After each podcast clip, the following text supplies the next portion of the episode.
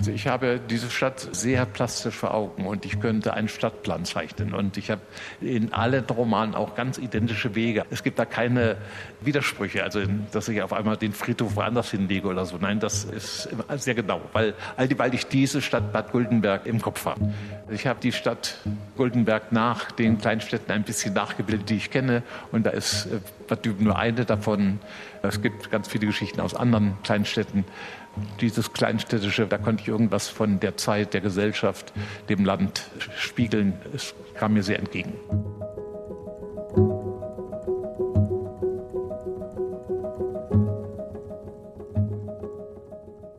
Der Schriftsteller Christoph Hein über die Kleinstadt Guldenberg. Und so lautet auch der Titel seines neuen Romans. Guldenberg? Auf der Landkarte findet man diesen Ort nicht, aber dafür umso öfter in Christoph Heins Büchern. Schon in seinem Debüt 1982, Der fremde Freund, in der BRD damals unter dem Namen Drachenblut erschienen, reist eine Ärztin namens Claudia in ihren Heimatort namens G. In insgesamt sechs Büchern ist dieses Städtchen bereits aufgetaucht und in Guldenberg verhandelt Christoph Hein die Bruchlinien der deutschen Geschichte und die deutsch-deutschen Befindlichkeiten. Und damit herzlich willkommen zu Weiterlesen, der Radio- und Podcast-Lesebühne von RBB Kultur und dem Literarischen Kolloquium Berlin. Ich bin Anne-Dore Krohn und habe mich sehr gefreut, mit Christoph Hein sprechen zu können. Er gehört zu den wichtigsten Stimmen der Gegenwartsliteratur im Osten wie im Westen wie im Vereinigten Deutschland. Geboren wurde er 1944 in Niederschlesien, er wuchs in Bad Döben in Sachsen auf, ein Ort, der ihm einige Inspirationen für seine fiktive Stadt Guldenberg gegeben hat. In seinem aktuellen Roman zeichnet Christoph Hein ein niederschmetterndes Bild. Eine disparate Stadt, jeder ist von seinen eigenen Interessen getrieben. Es gibt Filz und Frust, Korruption, Lästerei und Betrug. Und als eines Tages eine Gruppe von jungen Geflüchteten aus Syrien und Afghanistan im alten Seglerheim einquartiert werden, gerät etwas aus den Fugen. Da ist Misstrauen und Fremdenfeindlichkeit und nur wenige heißen die jungen, traumatisierten Männer willkommen. Es war eine Prüfung für uns, sagt der Pfarrer am Ende, eine Prüfung, ob wir christlich und solidarisch sind. Wir haben etwas über uns selbst erfahren. Und von Christoph Hein habe ich heute Mittag auch einiges erfahren. Auf der Leipziger Buchmesse, denn dort war er mein Gast auf dem ARD-Forum in der alten Handelsbörse im Zentrum von Leipzig. Und jetzt freue ich mich sehr, einen Autor zu begrüßen, der nicht nur der Inbegriff ästhetischer und ethischer Gradlinigkeit ist in Zeiten der Diktatur und der Demokratie, sondern auch der Verfasser des Romans Guldenberg, für mich eines der Bücher der Stunde. Herzlich willkommen, Christoph Hein. Frau Grund, ich danke Ihnen sehr. Ich bin sehr gerne hier. Herr Hein, Leipzig ist die Stadt, die Sie einmal die Heldenstadt genannt haben. Eine Stadt, die Sie sehr gut kennen, in der Sie unter anderem Philosophie studiert haben und in der Sie vermutlich viele, wenn nicht sogar alle Ihrer zahlreichen Bücher vorgestellt haben. Welches Verhältnis haben Sie zu dieser Stadt und zum Leipziger Publikum? Ach, es war die Stadt des Studiums. Das ist so eine besondere Zeit im Leben eines Menschen. Und da ist die Leipzig als Universitätsstadt eine, äh, eine besonders schöne Universitätsstadt, weil durch das Zentrum. Äh, man musste als Student nur fünf, sechs Kneipen oder Cafés ablaufen, um die Leute zu finden, die man treffen wollte. Eine sehr angenehme Stadt zum Studieren. Und äh, es war die Zeit, wo mein erster Sohn geboren wurde. Alle beide sind in Leipzig geboren. Das war natürlich ist das so besonders beeindruckliche, unvergessliche Erlebnisse. Haben Sie denn den Eindruck, dass Sie hier in Leipzig mit besonderer Herzlichkeit immer aufgenommen werden? Ach ja, ich glaube schon. Das so äh, Leipzig, Dresden ist so von besonderer äh, Zuneigung des Publikums. Das äh, ist schon deutlicher, heftiger.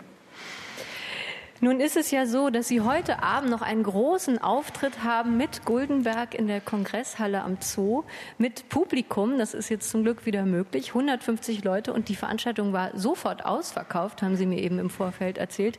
Erinnern Sie sich denn noch an Ihren ersten Auftritt auf der Leipziger Buchmesse? Äh, der allererste Auftritt auf der Leipziger Buchmesse war etwas schwierig.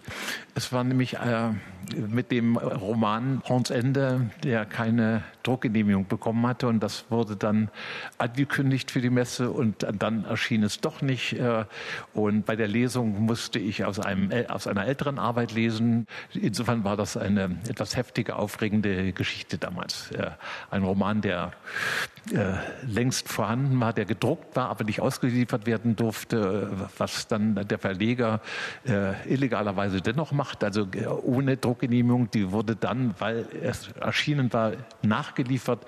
Also schon spannende Geschichten. Und Horns der Hände haben Sie dann aber in Leipzig danach irgendwann noch vorstellen dürfen? Äh, ja, na, das konnte ich. Also ich hatte ja dann äh, dann war es so einigermaßen durch und es da durften keine ganz großen Veranstaltungen werden. Das, äh, war, das Buch war zu missfällig. Äh, ja. Horns Ende ist ein gutes Stichwort, denn dieser Roman Guldenberg, da wird bei einigen vielleicht irgendwas klingeln. Guldenberg, die Stadt, die taucht nicht das erste Mal in Ihren Büchern auf, Herr Hein. Guldenberg taucht zum Beispiel in Horns Ende auf und auch in Landnahme zum Beispiel und auch in Ihrem Debüt in Fremder Freund, der fremde Freund. Da ist sie noch abgekürzt als äh, G-Punkt, die Stadt, da ist der Name noch nicht genannt. Ja. Als G-Punkt, genau, ja. die Protagonistin in ihrem Debüt, das ist die Ärztin Claudia, deren Heimat Heimatstadt ist G. Guldenberg. Haben Sie selbst noch den Überblick, in wie vielen Ihrer Bücher diese Stadt auftaucht? Äh, das jetzige Buch Guldenberg ist das sechste. Das sechste Mal schon? Ja. Und warum ist diese Stadt, die ja eine fiktive Stadt ist, es gibt kein echtes, reales Guldenberg, warum ist diese Stadt für ihre eigene literarische Landkarte, für ihr Schreiben so wichtig? Warum ist das ein Schauplatz, den Sie sich immer wieder vorknöpfen? Es hat mit meiner Biografie zu tun. Ich bin, äh, meine Kindheit habe ich in einer sächsischen Kleinstadt erlebt und da waren das besonders beeindruckende Erlebnisse, auch Erfahrungen. Und dieses Guldenberg ist äh, den Kleinstädten, in denen ich gelebt habe, also etwa Bad Düben oder Havelberg, äh, äh nachempfunden. Ich habe dann 50 Jahre in Berlin gelebt. Da war man aber schon älter, das war ein anderes Verhältnis dazu. Obwohl, äh, da habe ich begonnen mit Westberlin. Also die ersten Jahre habe ich im Grunewald gewohnt, bin da auf einem Gymnasium gegangen. Das war so für einen 14-Jährigen äh, schon ein, ein, enormes Erlebnis. Also aus einer sächsischen Kleinstadt in dieses leuchtende Westberlin zu kommen, äh, sehr beeindruckend. Bad Düben haben Sie gerade genannt. Das ist die Stadt, in der Sie aufgewachsen sind. Mit wie vielen Jahren sind Sie dorthin gekommen? Denn Sie sind ja in Niederschlesien geboren. Ich bin mit äh, anderthalb Jahren kam ich, äh, also haben meine Eltern mich glücklicherweise mitgenommen äh, aus Schlesien und da äh, habe ich mit anderthalb Jahren kam ich in Bad Düben an und musste mit 14 Jahren die Stadt verlassen, weil ich dann nicht mehr zur Oberschule gehen durfte aufgrund des Berufes meines Vaters. Er war Pfarrer, wurde das alles verhindert und da deswegen bin ich dann äh, abgehauen, wie es hieß, also illegal in, nach Westberlin. Und sind eine Weile in Westberlin zum Gymnasium gegangen, bis zum Mauerbau, oder? Äh, bis zum Mauerbau. Der, Mauerbau erfolgte in den Ferien. In den Ferien war ich bei den Eltern und dadurch war der Schulbesuch für mich beendet. Wie eng verwandt, Herr Hein, sind denn dieses Bad Düben, das Sie ja sehr gut kennen, und die mehr oder weniger fiktive Stadt Guldenberg? Es gibt Beziehungen, aber äh, es ist nicht identisch. Also ich habe die, die Stadt Goldenberg nach den Kleinstädten ein bisschen nachgebildet, die ich kenne. Und da ist äh, Bad Düben nur eine davon. Äh, es gibt ganz viele Geschichten aus anderen, aus anderen Kleinstädten. Dieses Kleinstädtische war irgendwie, äh, da konnte ich irgendwas von der Zeit, der Gesellschaft, dem Land spiegeln. Es kam mir sehr entgegen. Wenn man so eine fiktive Stadt in seinem Schreiben hat, seit so langer Zeit, seit ihrem Debüt 1982, wie plastisch wird so eine Stadt? Wie real wird so, wird so eine Stadt, über die man so viel schreibt? Also ich habe diese Stadt äh, sehr plastisch vor Augen und ich könnte einen Stadtplan zeichnen. Und ich habe in allen Romanen auch ganz identische Wege. Also es gibt, es gibt da keine Widersprüche, also dass ich, dass ich auf einmal den Friedhof woanders hinlege oder so. Nein, das ist sehr genau, weil, weil ich diese Stadt Bad Guldenberg im Kopf habe. Könnten Sie sich vorstellen, vielleicht mal einen literarischen Reiseführer über Goldenberg zu schreiben? Äh, vielleicht einen Stadtplan herauszugeben, ja. Wie sehr fühlen Sie sich selbst als Autor, als Erfinder, als Kreator dieser Stadt, als Bürger dieser Stadt Goldenberg? Äh, nein, äh, als Beobachter. Äh, das ist äh, die Haltung des, des Autoren, des Schriftstellers. Ich denke, er, er ist der am Rand stehende Beobachter, der es möglichst genau, äh, mitleidslos, äh, äh, um nichts zu vertuschen, um nichts zu verschweigen, um nichts zu verheimlichen, also mitleidslos genau zuschauen. Also nicht der teilnehmende Beobachter, sondern einfach der Beobachter, der über allem schwebt und immer wieder diese Stadt verwendet, um verschiedene Themen daran zu zeigen. In diesem Roman jetzt ist es allerdings das erste Mal, dass die Stadt Guldenberg zum Titel geworden ist. Wie kam es denn zu dieser Entscheidung? Ja, ich denke durch die Struktur des Romanes. Die Sprecher sehr häufig durch ein, ein Stimmengewirr und da wollte ich ein bisschen was von diesem Teppich der Stimmen im Titel haben und da war das äh, mit dem Namen der Stadt dann am angemessensten. Ich würde Sie jetzt gerne bitten, den ersten Absatz zu lesen aus dem Buch, denn da wird uns diese Stadt Guldenberg vorgestellt und auch das Problem, das Guldenberg hat, das Problem, das in diesem Buch verhandelt wird. Also ein Absatz, der ganz verdichtet, ganz viel zeigt über die Handlung dieses Romans. Also der Beginn von Guldenberg. Die Farbe der Stadt, ihr Geschmack, ihr Geruch hatten sich verändert. Die Gleichgültigkeit der Bewohner füreinander war geblieben, die kühle Freundlichkeit untereinander. Doch eine Unruhe, eine hektische, nervöse Anspannung hatte sich im Ort verbreitet. Das gemächliche Selbstverständnis der kleinen Stadt, das von einem geschichtslosen Alltag und dem gewöhnlichen Rhythmus eines erschöpften Schlendrians geprägt war, wich einer auffälligen Verunsicherung, spürbar in einem überspannten gegenseitigen Misstrauen. Ja, dieses Guldenberg hat ein Problem. Etwas verändert sich. Es geht um zwölf junge Geflüchtete, die in diese Stadt kommen, die im alten Seglerheim untergebracht werden. Und das irritiert die Stadt. Und in diesem ersten Absatz, da fallen sehr, sehr viele Schlagworte wie Gleichgültigkeit, geschichtsloser Alltag, Misstrauen, erschöpfter Schlendrian, also nicht unbedingt sympathisch, vielleicht aber auch exemplarisch. Ist das eine Stadt wie viele andere oder eher eine Ausnahme? Nein, das ist eine Stadt wie viele andere. Das ist, äh, man ist sich äh, in einer Kleinstadt sehr nah. Es hat nicht die Anonymität einer Großstadt. Es hat aber nicht die fast Familienbindungen eines Dorfes.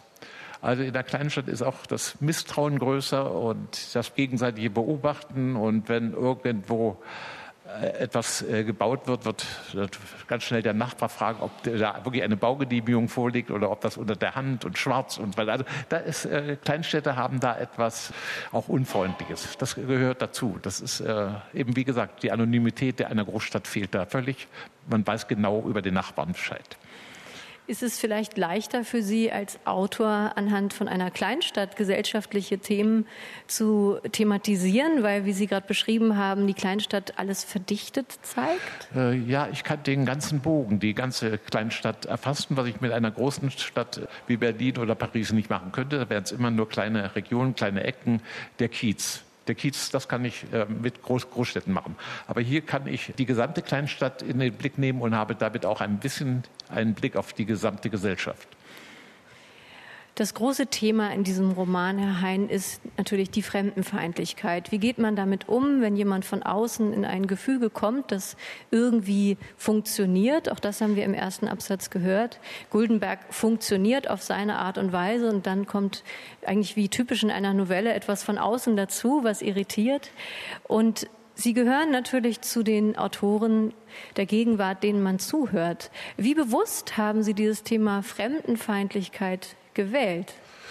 Ach, ich habe das direkt miterlebt, da ich zusammen mit meiner Frau eine Gruppe von unbegleiteten Minderjährigen betreut habe. Und da habe ich in dieser Stadt da einiges erlebt. Da ist eben auch vieles von dem, was ich gesehen, erlebt, erfahren habe, mit eingeflossen. Äh, auch die Schwierigkeiten bei den, bei den jungen äh, Migranten, die mit, der, mit dieser andersartigen deutschen Kultur ganz große Schwierigkeiten hatten. Also die entsetzt waren, als sie im Freibad äh, äh, die, die aus ihrer Sicht völlig entkleideten Mädchen und Frauen sahen. Ne? Für sie undenkbar. Das war für sie ein, ein Kulturschock. Und das natürlich, wenn so Kulturen aufeinanderstoßen gibt, ist das auch mit Schock verbunden. Und da ist, sind das, äh, da waren Flüchtlinge aus einer völlig anderen Welt mit einer völlig anderen Kultur, die dann natürlich zudem noch eben minderjährig und elternlos in, in Deutschland ankamen, dann große, größte Schwierigkeiten haben. Und die Aufnahme durch die Bevölkerung war äh, ja, sehr zwiespältig, um es zurückhaltend zu sagen einige von denen auch sehr schwer traumatisiert. Auch das kommt in Ihrem Buch heraus. Und auch die Schwimmbadszene kommt vor, dass diese Jugendlichen die Frauen dort, die leicht bekleideten Frauen in ihrer Meinung nach als Nutten bezeichnen. Und die Betreuerinnen in diesem Heim versuchen eben dagegen anzusprechen. Was genau haben Sie da gemacht? Was äh, haben Sie mit denen gearbeitet? Sie haben gerade gesagt, Sie haben mit Geflüchteten gearbeitet. Äh, meine Frau hat ihnen Deutschunterricht gegeben und ich habe ihnen so geholfen, im Fitnessstudio und Schwimmbad Karten zu kaufen und äh, also ich habe sie dann in, in der organisatorischen Richtung ein wenig betreut. Gab es denn da auch Situationen, Herr Hein, wo Sie gedacht haben, das ist zu schwierig zu integrieren? Da stoßen wir so schnell an unsere Grenzen. Mit welchem Gefühl sind Sie da rausgegangen? Ach nein, ich denke, das, das war eine Aufgabe, die Deutschland äh, bekommen hatte und sie hat es einigermaßen auch geschafft äh, bei all den Schwierigkeiten. Natürlich werden das enorme Schwierigkeiten und äh, Deutschland war nicht vorbereitet darauf und ich denke, es, Deutschland hat es einigermaßen gut geschafft und ähm, dann die, die Sachen, dass einem die Reifen durchstochen werden am Auto, das, ja, gut, das muss man hinnehmen. Auf jeden Fall erklärt das, warum Sie sich so gut einfühlen können in diese vielen verschiedenen Perspektiven, weil Sie selber Erfahrungen gesammelt haben mit Geflüchteten. Und was man zu diesem Roman natürlich unbedingt noch sagen muss, ist diese Multiperspektive. Also es gibt nicht eine Hauptfigur oder zwei, sondern dieser Roman ist mit sehr, sehr vielen Personen gebaut. Der ist sehr figurenstark. Sie kreisen von einer Person zur anderen. Sie kreisen in diesem Goldenberg herum, springen immer wieder in verschiedene Perspektiven, ob es der Bürgermeister Bürgermeister ist, ob es eben auch Geflüchtete sind, ein Unternehmer, die Betreuerin, der Pfarrer, der Stadtrat. Warum haben Sie sich für diese große Vielstimmigkeit entschieden? Ich äh, versuche eigentlich bei jeder neuen Arbeit auch was Neues zu machen. Und äh, ich würde, wäre nie bereit, äh, so etwas wie eine Fortsetzung zu schreiben. Äh, dann, ich versuche das, was ich noch nicht gemacht habe, noch nicht gekonnt habe, dann zu machen. Dann, es gibt so ein Graffiti, äh, den ich ganz lustig finde, äh, Kunst ist, was, was man nicht kann. Denn wenn man es kann, ist es ja keine Kunst.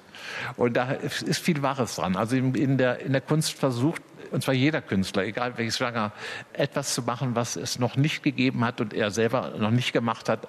Das zu machen, was ich kann, ist langweilig.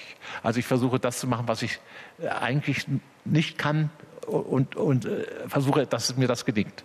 Also es, äh, man stellt sich immer neue Aufgaben. Und insofern war so ein, ein solcher Stimmenteppich, um eine ganze Stadt zu erfassen, für mich äh, ganz spannend. Eine spannende Aufgabe. Und das ist beim Schreiben das Allerwichtigste. Ich, muss, äh, ich weiß frühmorgens nicht, wo ich abends lande mit der Sache.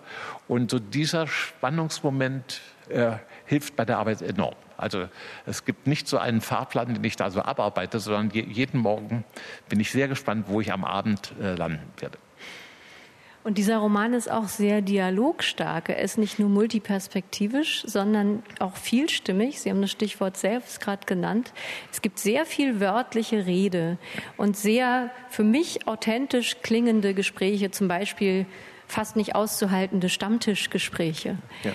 Wie haben Sie denn in diese Sprache hineingefunden? Haben Sie sich irgendwo hingesetzt als stiller Beobachter und den Leuten zugehört, den Leuten aufs Maul geschaut?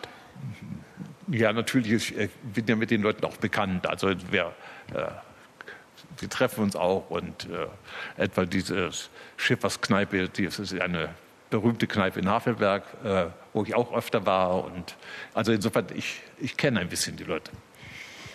Und das ist nicht nur die Sprache vom Stammtisch, sondern es geht auch um Kleinstadtpolitik, also eine Sprache der Bürokratie. Auch das kommt in Goldenberg vor, dieser Filz, die Bürokratie, Wörter wie Baugenehmigungen und so weiter. Wie haben Sie in diese Sprache gefunden, in diese bürokratische Sprache? Ach, wenn man mit den Leuten redet, die, die haben diese Vokabeln, die wissen schon, welche bürokratischen Worte notwendig sind, um irgendwo einen äh, Antrag durchzubekommen und äh, die haben das auch drauf. Das, ist, äh, das gehört mit dazu, wenn man da in der Kleinstadt will, man immer fortbauen und erweitern und noch, noch ein äh, Häuschen anbauen oder einen Stall anbauen und da wissen die sehr genau Bescheid, was die, was die staatlichen Stellen da verlangen und die äh, kommen damit sehr gut zurecht. Das ist so eine gewisse Bauernschlauheit. Ich habe gerade schon gesagt, dieser Roman ist sehr dialogstark und ähm, er hat auch sehr was von einem Theaterstück. Also beim Lesen ging es mir ganz oft so, dass ich dachte, man kann das fast eins zu eins auf die Bühne bringen. Hatten Sie das beim Schreiben auch im Kopf? Nein, nein, nein gar nicht. Ich wollte, wie gesagt, diesen Stimmteppich haben. An, an Bühne habe ich nicht gedacht. Aber das war ja dann auch, auch, auch ab und zu überraschend, weil so ein früherer Roman von mir, Trutz, den hätte ich mir auf der Bühne nie vorstellen können. Und den hat ein Regisseur auf eine wunderbare und sogar äh, komische Art auf die Bühne gebracht, ohne, von dem, ohne den, den Roman zu beschönigen. Sie waren ja auch Dramaturg, das Theater hat Sie immer begleitet und fasziniert und Sie haben in einigen Interviews schon gesagt, dass Sie sich eher eigentlich als Dramatiker fühlen als als Prosa-Autor. Ist das immer noch so? Äh, nein, ich habe in den letzten Jahren äh, sehr viel mehr äh, Prosa geschrieben, aber angefangen habe ich halt als Dramatiker. Ich war dann Hausautor an der Volksbühne in Berlin, bei, bei Wissong. Also das mit Dramatik habe ich begonnen schon als, als kleiner Junge. Und äh, das war jahrelang mein Hauptmetier und habe so immer nur nebenbei Prosa geschrieben und dann irgendwann äh, ein paar Sachen zu einem Verlag gebracht, der dann ja, die Wände veröffentlichte. Und Herr Hein, Sie haben natürlich auch Reden geschrieben. Es gibt eine berühmte Rede aus dem November 1989, die Sie hier in Leipzig gehalten haben. Und da haben Sie eben den Vorschlag gemacht, dass man doch Leipzig zur Heldenstadt der DDR ernennt.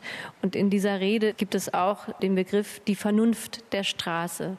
Jetzt haben Sie aber auch, Herr Hein, seither erleben müssen, dass Menschen, die für die Freiheit auf die Straße gingen, dass die zu fremden Feinden werden, dass die vielleicht sogar Molotow-Cocktails werfen. Viele fühlen sich inzwischen als Opfer, manche werden zu Tätern. Was ist da passiert?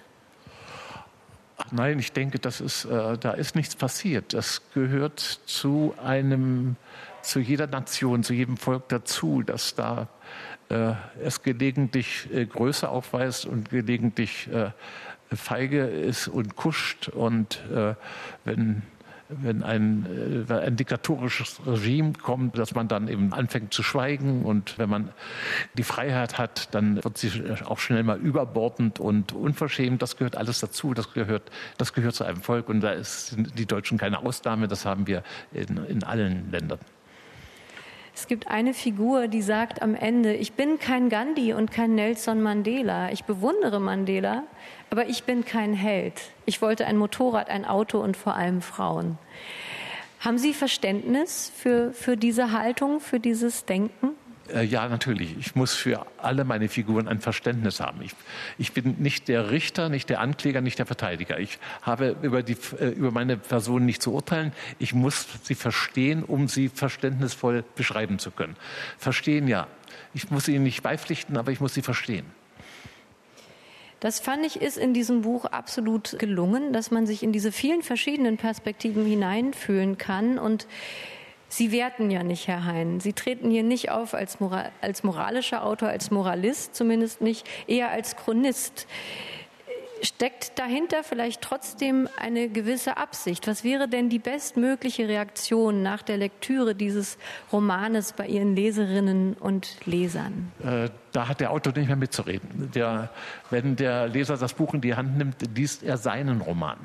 Und wenn, was weiß ich, wenn tausend Leser dieses Buches also in die Hand nehmen, werden Sie tausend verschiedene Romane gelesen haben. Denn beim Lesen kommt, äh, kommen die eigenen Erfahrungen, das, was man, das eigene Leben hinzu. Und man findet ein Buch gut, weil es mit seinem eigenen Leben übereinstimmt oder man es, es langweilt, weil, weil es überhaupt keine Übereinstimmung gibt. Also der Leser schreibt im Grunde beim Lesen das Buch äh, neu mit seinen Erfahrungen und da hat der Autor kein Wort mehr mitzureden. Das ist völlig normal. Also äh, das äh, war nie anders. Sie haben gerade gesagt, Sie müssen all Ihre Figuren verstehen können. Gab es denn trotzdem beim Schreiben, es werden ja einige rassistische, auch sehr verkürzte Parolen hier von den, von den Guldenbergern gesagt, von einigen zumindestens. Gab es Momente beim Schreiben, in denen Sie dachten, boah, ich würde diesen Figuren eigentlich jetzt gerne mal die Meinung sagen, vielleicht sogar meine Meinung mit in den Roman schreiben? Ich denke nicht, dass der Autor ähm, die Aufgabe hat, über seine Figuren zu urteilen. Ich muss sie genau beschreiben und dazu gehört dann eben auch äh, äh, Unsäglichkeiten von Personen, aber ich muss da nicht wie ein Richter oder ein Pfarrer äh, etwas korrigieren. Ich muss es nur wirklich, wie gesagt, mitleidslos genau beschreiben. Vielleicht ganz kurz zum Schluss noch, Herr Hein. Sie selbst sind ja, wie gesagt, in Niederschlesien geboren. Und im Buch wird eine große Unterscheidung gemacht zwischen den Geflüchteten von damals und heute. Kennen Sie denn noch Erfahrungen? Konnten Sie sich auf Erfahrungen stützen, selbst als Flüchtlingskind? Ja, natürlich. Äh, in einer kleinen Stadt in der es ohnehin mehrere Flüchtlinge gibt, also Leute, die nichts mehr hatten und äh, darauf angewiesen waren, dass man ihnen hilft. Also Habenichtse, Habenichtse, die Hilfe brauchten. Das ist für keine Stadt der Welt, äh, finden die da eine besonders freundliche Aufnahme. Wir wollen nicht verraten, wie es ausgeht, aber es gibt kein Happy End, das kann man, glaube ich, sagen. Am Ende sagt eine Figur, dieses Guldenberg geht mir auf die Nerven, darum muss ich hier weg. Wie ist das bei Ihnen? Sind Sie lieber in der Großstadt oder in, einer, in der Provinz im Moment? Ach, ich habe 50 Jahre in der Großstadt Berlin gewohnt und ich bin jetzt in einer kleinen Stadt äh, und das gefällt mir, das hat vielleicht mit dem Alter zu tun, äh, gefällt mir besser. Es ist die Ruhe da und in meiner Umgebung gibt es nur eine Störung, das sind die vielen, viel zu lauten Vögel. Dankeschön. Der Schriftsteller Christoph Hein, der sich inzwischen lieber auf dem Land aufhält als in der Großstadt Berlin. Das Gespräch auf dem ARD-Forum, das ich im Rahmen der Leipziger Buchmesse mit ihm geführt habe, kann man auf den Webseiten der ARD und der Buchmesse nachhören und auch nachsehen. Und natürlich auch bei uns auf RBB Kultur. Guldenberg, sein aktueller Roman, ist im Surkamp Verlag erschienen, hat 284 Seiten und kostet 23 Euro. Und das war unsere Radio- und Podcast-Lesebühne von RBB Kultur und dem Literarischen Kolloquium Berlin. Dieses Mal aus Leipzig, wo der Literaturbetrieb in diesen Tagen wieder zu einer Art kleinen Normalität zurückgefunden hat. Mit Tests, Masken und Abstand gab es wieder echte Lesungen mit Publikum. Christoph Hein wird heute Abend in der Kongresshalle in Leipzig ebenfalls vor Publikum noch ein längeres Gespräch mit meinem SWR-Kollegen Carsten Otte führen. Und auch das kann online verfolgt werden oder im Nachhinein noch angesehen werden. Und damit geht diese Folge von Weiterlesen zu Ende. Ich bin Anne-Doro Krohn und sage heute noch aus Leipzig Tschüss, lesen Sie weiter.